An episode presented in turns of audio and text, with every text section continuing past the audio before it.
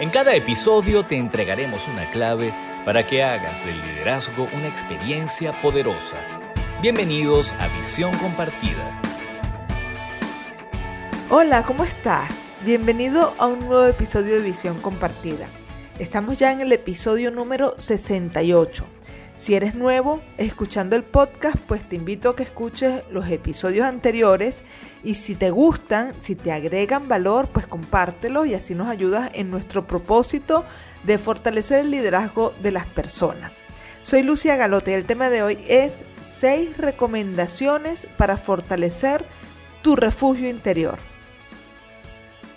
Antes de comenzar, te quiero invitar a que te incorpores a la comunidad de LeaderLab.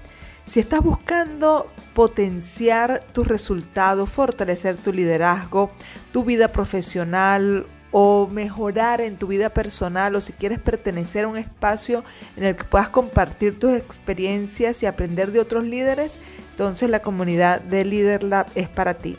Nosotros nos hemos propuesto transformar la manera tradicional de ejercer el liderazgo porque sabemos que ya no funciona, sabemos por experiencia lo difícil que es expandir los negocios, lograr resultados, crear ambientes productivos, crear ambiente de motivación y entusiasmo, desarrollar equipos de alto desempeño, administrar la energía personal y llevar una vida en plenitud, equilibrando todos tus proyectos. Y por eso, porque sabemos que eso es complicado, Buscamos romper los esquemas tradicionales, el liderazgo tradicional que ya no está funcionando para alcanzar estos resultados y hemos combinado estrategias nuevas de liderazgo, principios de psicología y coaching ontológico y niveles de conciencia para pasar de un liderazgo tradicional a un liderazgo transpersonal que significa ser conscientes, ágiles innovadores y generar resultados excepcionales en el mejor de los climas laborales. Así que puedes unirte durante 30 días sin costo a nuestra comunidad. Puedes encontrar el bio en el Instagram en arroba somos Esas son nuestras redes sociales en Instagram, en LinkedIn. Así que allí puedes seguirnos, tener mayor información e incorporarte a la comunidad de Leaderlab. Ahora sí, comenzamos con el tema, seis recomendaciones para fortalecer el refugio interior. Estamos en estos días de Navidad, de sensibilidad y entonces, bueno, tener ese espacio interno para descansar y reposar se hace indispensable. Todos tenemos un refugio interior en donde reposar, en donde recargar las energías y protegernos de los efectos negativos de nuestra propia mente o de la adversidad e incluso ese espacio interno en donde nos podemos proteger de nuestros propios miedos. Pero la mayoría de las personas cuando miran dentro de sí lo que encuentran es un caudal de movimiento interno. Es inquietante para muchas personas mirar dentro de sí mismas. La mente no para de pensar, las emociones brotan sin parar. El interior de la mayoría de las personas es todo menos un refugio de paz. Suele ser un espacio repleto de deseos, frustraciones, sufrimiento, desilusión, miedo, pensamientos compulsivos.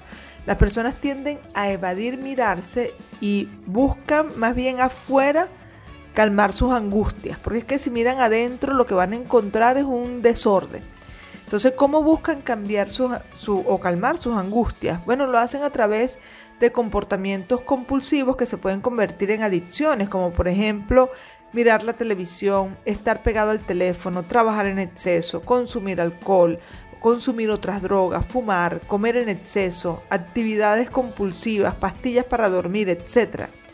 Entonces, frente a este contexto de, de inquietud interna, ¿cómo alguien puede nutrir un refugio interior que le permita justamente aplacar el caos interno del cual está huyendo a través de las vías externas de escape, es decir, no se puede, no se puede a través de las vías externas, como las que ya mencioné, aplacar el mundo interno cuando éste está vuelto un caos.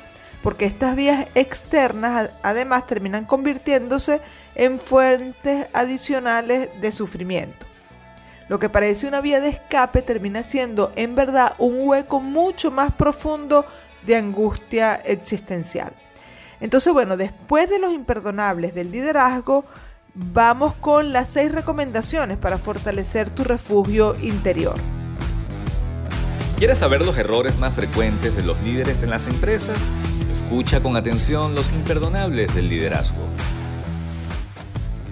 En los imperdonables del liderazgo de este episodio quiero hacer énfasis en la tendencia de muchas personas de quedarse anclado en los recuerdos negativos, crear incluso una identidad a partir de ellos, generar melodramas sobre las circunstancias adversas que produjeron dolor en un momento y que era coherente el dolor en ese momento, pero que de tanto estirar ese evento ahora ya no es doloroso, sino es un sufrimiento. Como decía Buda, el dolor es obligado, el sufrimiento es opcional. Entonces, pasar por circunstancias adversas y sentir dolor eh, forma parte de la vida. Esta vida de ganancia, de pérdida, de éxitos, de fracasos.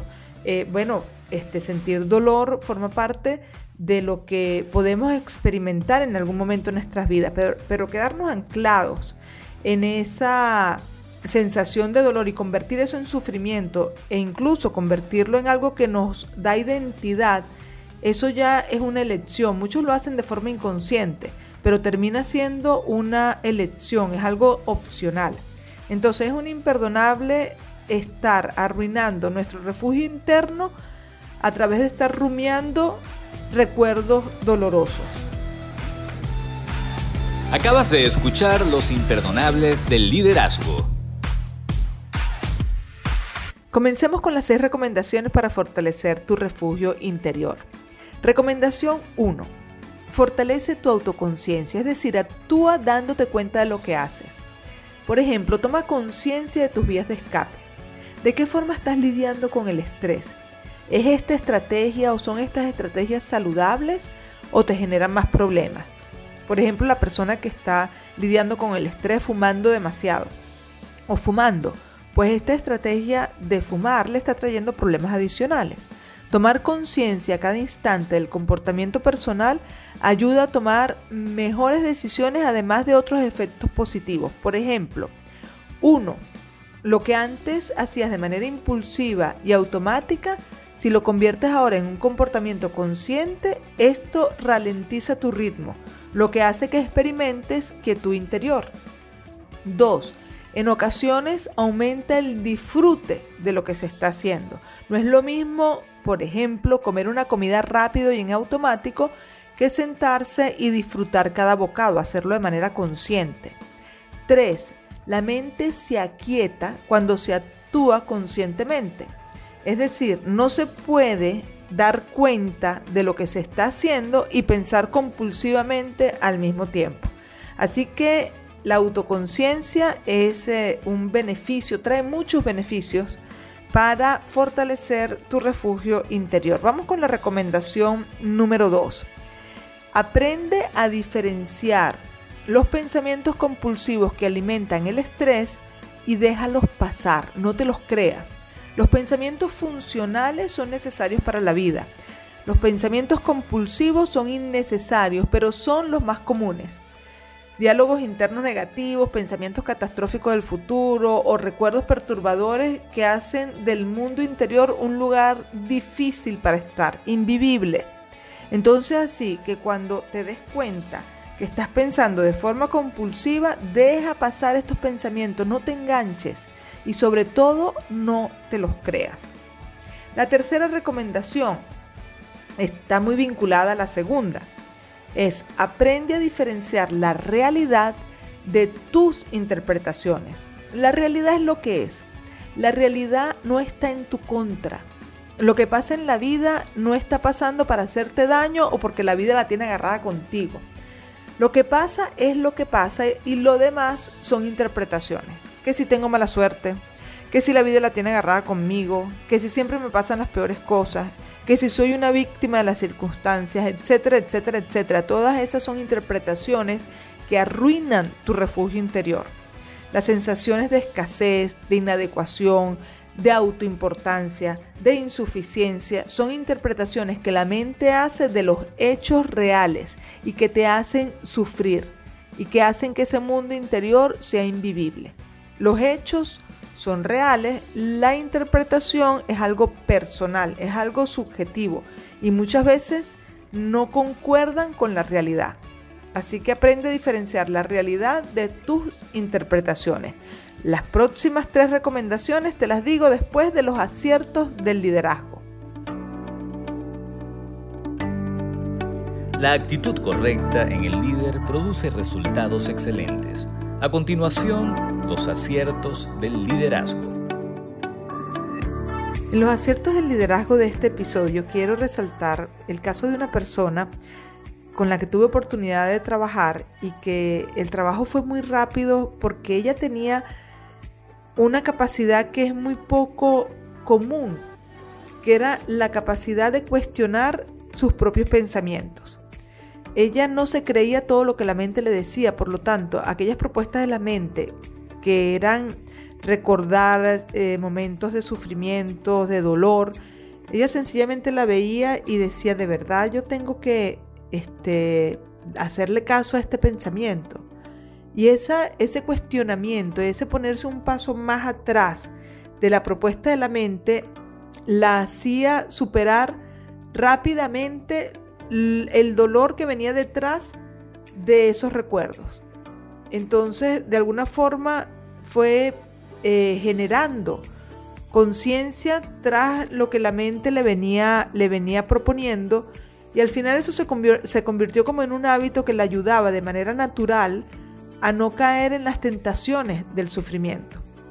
Entonces es un acierto del liderazgo saber cuestionar los planteamientos de la mente y no caer en la tentación de rumiar los pensamientos. Acabas de escuchar los aciertos del liderazgo. Ya estamos llegando al final de este episodio 68, seis recomendaciones para fortalecer tu refugio interior. Recomendación número 4. Deja que la vida fluya espontáneamente. No juzgues lo que sucede. La vida va a pasar como quiere pasar, te guste o no te guste. Muchas veces lo que genera el caos interno y más dolor es resistirse a lo que es. Entonces vive cada instante con su propia frescura, no lo manches con la virtualización de la mente o creyendo que pudo haber sido diferente. La mente te hace propuesta. Es que si pasó esto, es que si debió haber pasado esto en vez de esto otro. Entonces deja que la vida sea como es. La vida es lo que es, así de simple. Es la mente la que juzga que si debió haber sido esto, que si debió haber sido lo otro, y mancha con ese, con ese juicio lo que ya es, lo que ya pasó o lo que está haciendo. Entonces deja que la vida fluya espontáneamente, porque la vida es así, la vida es espontánea y siempre está en constante flujo espontáneo. Déjala estar. Recomendación número 5. No le tengas miedo a sentir. Las emociones son sensaciones, a veces son incómodas y otras veces son placenteras, pero no son ni buenas ni malas y sobre todo, y esto es muy importante, son pasajeras, tanto las incómodas como las placenteras. Como llegan, se van. Incluso son como oleadas, unas más intensas que otras. Una vez que aprendes a darle la cara a las emociones, a pesar del miedo que te da sentir, comienzas a despertar una valentía que crece cada vez que eliges darle la cara a la emoción a pesar del miedo a sentir. Entonces, la recomendación número 5, no le tengas miedo a sentir. Recomendación 6, practica el olvido. Muchas personas dicen que recordar es vivir, pero la mayoría de las veces recordar termina siendo sufrir recordar aquellas cosas que nos hacen sentir mal. Mucha gente se regodea en sus pensamientos más negativos, en sus recuerdos más negativos. Muchos usan la capacidad de la mente de recordar para mantener el resentimiento o los deseos de venganza o los miedos o las insatisfacciones. Olvidar también es una capacidad de la mente que hay que fortalecer para no caer en la tentación de rumiar los recuerdos. Practica olvidar aquellas cosas que ya pasaron. Quédate con el aprendizaje, pero no le des gasolina al evento que te hace sentir resentido, humillado o con miedo. que de alguna forma te estimula el dolor y el sufrimiento. Entonces practica el olvido. Entonces aquí tenemos las seis recomendaciones para fortalecer tu refugio interior. 1. Fortalece tu autoconciencia. 2. Aprende a diferenciar los pensamientos compulsivos de los pensamientos funcionales. 3. Aprende a diferenciar la realidad de tus interpretaciones. 4. Deja que la vida fluya espontáneamente. 5. No le tengas miedo a sentir. 6. Practica el olvido. Si tienes otra recomendación que a ti en particular te ayuda a fortalecer tu refugio interior, pues compártela conmigo. Te invito a que vayas a, mis redes sociales, arroba Lucy Galota o arroba Somos Líderla y sigamos esta conversación.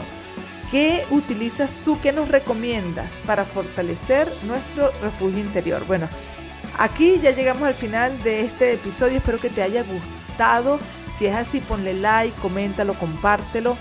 Y desde ya estás súper invitado al siguiente episodio. Que estés muy bien.